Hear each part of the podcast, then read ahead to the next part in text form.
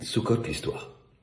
Il y avait un, un un grand spécialiste de, des étroglymes, il y a à peu près plus de 80 ans, dans un quartier à Yerushalayim, à Shari Chesed, et que tout, tout, le monde, toute la communauté venait montrer son étrog s'il était caché ou pas, et quand il disait qu'il était caché, il y avait une grande joie qui s'emparait de celui qui avait montré son étrog.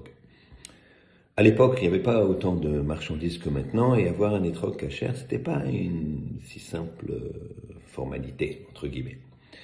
Voilà qu'un jour, à quelques minutes, à une demi-heure de, l'entrée du Chag, de la fête, frappe à la porte de, ce rave un jeune enfant.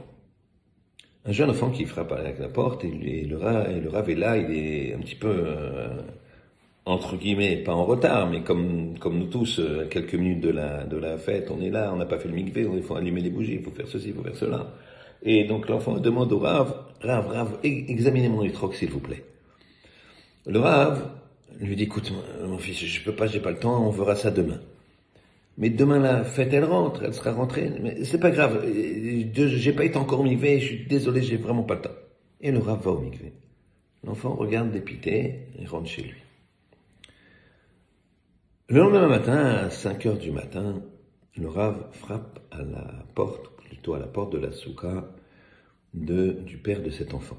C'est un milieu, on va dire, très engagé, très religieux, où c'est évident qu'à 5 heures du matin, la fête de Sukkot, on est chacun dans sa souka à étudier en attendant la tfila. Et le, père de, cet enfant reçoit le Rav, le spécialiste de et, et dit au Rav, euh, Rav, qu'est-ce que je peux faire pour vous? Il lui dit, ton fils est réveillé? Euh, Non, non, il dort, il est petit encore, il, dort. Il dit, écoute, euh, ça t'embête de le réveiller? Il dit, pourquoi? Il lui raconte, hier il est venu me demander de vérifier son étrog, j'ai pas eu le temps et je veux lui vérifier maintenant. Mais, mais pourquoi? Pourquoi tu, tu, tu euh, je, veux lui vérifier maintenant. Le père, il, rentre, il réveille son fils, son fils, il dit à son fils, il y a Rav, je crois qu'il s'appelait Rav Bergman. Rav Bergman qui est, qui, qui en bas dans la souka, qui t'attend pour vérifier ton étrog. Enfin, il regarde comme ça, à peine éveillé. Rav Bergman, mon étrog Ah Il fait vite Netilat Yadami, il fait ses brod Birkat Torah, il descend. Avec son étrog, fou de joie.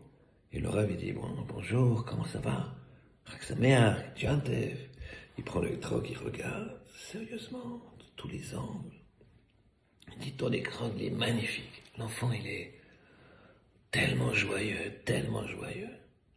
Et il sort de la souka, et le père demande au Rav, pourquoi, pourquoi t'es venu euh, si tôt? Tu pouvais attendre, euh, euh, venir prendre le kidouche à la maison après la tefila, etc. Il a dit non, non je voulais que le, première fois qu'il fasse la bracha, il soit convaincu que son étrode était cachère.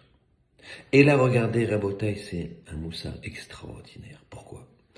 Parce que ce rave-là, il n'avait pas eu le temps le soir de vérifier les. Mais il s'est dit, il en va du kavod, du respect d'un enfant. Combien on doit avoir de respect pour un enfant? Et pas traiter ça d'une façon, comment dirais-je, subsidiaire ce rave-là, il a mis dans cet enfant un moussard, une éthique extraordinaire, et l'histoire ne s'arrête pas là. Il y a un très grand maître qui s'appelle Rav Shvadron, connu plutôt des générations précédentes, qui était un très très grand darshan, quelqu'un qui faisait des drachas et qui rapprochait les gens de façon époustouflante. Et eh bien ce Rav Shvadron, Zeret Zadik Bikadosh quand il était petit, au Cheder, on lui a raconté cette histoire de ce Rav Bergman et de cet enfant. Et qui c'est qui lui a raconté cette histoire? Cet enfant-là, que Rav Bergman a réveillé pour vérifier son étrog et pour faire qu'il passe une fête extraordinaire en lui disant que son étrog était cachère, il est devenu moré, il est devenu enseignant. Et à chaque fois que venait la fête de Sukkot, il racontait cette histoire. Et le petit Shvadron, il a été époustouflé par cette histoire. Époustouflé. Et ça l'a changé. Il a dit, mais si moi ça me change une histoire, alors j'ai envie de raconter des histoires. Et grâce à ça, grâce à cette recette de Rav Bergman, comme ça, une recette de quelques minutes, eh bien, un grand maître a écouté l'histoire et est devenu, un enfant a écouté l'histoire et est devenu un grand maître qui a rapproché beaucoup de gens. Qu'Hachem y qu'on se rende compte que chacun de nos actes, et particulièrement pendant les Chagim, il influence nous-mêmes, il influence les autres. Et on fait comme ça la volonté d'Hachem. Qu'Hachem y qu'on passe des fêtes de Sukkot exceptionnelles et qu'on change et qu'on influence aussi les autres. Chag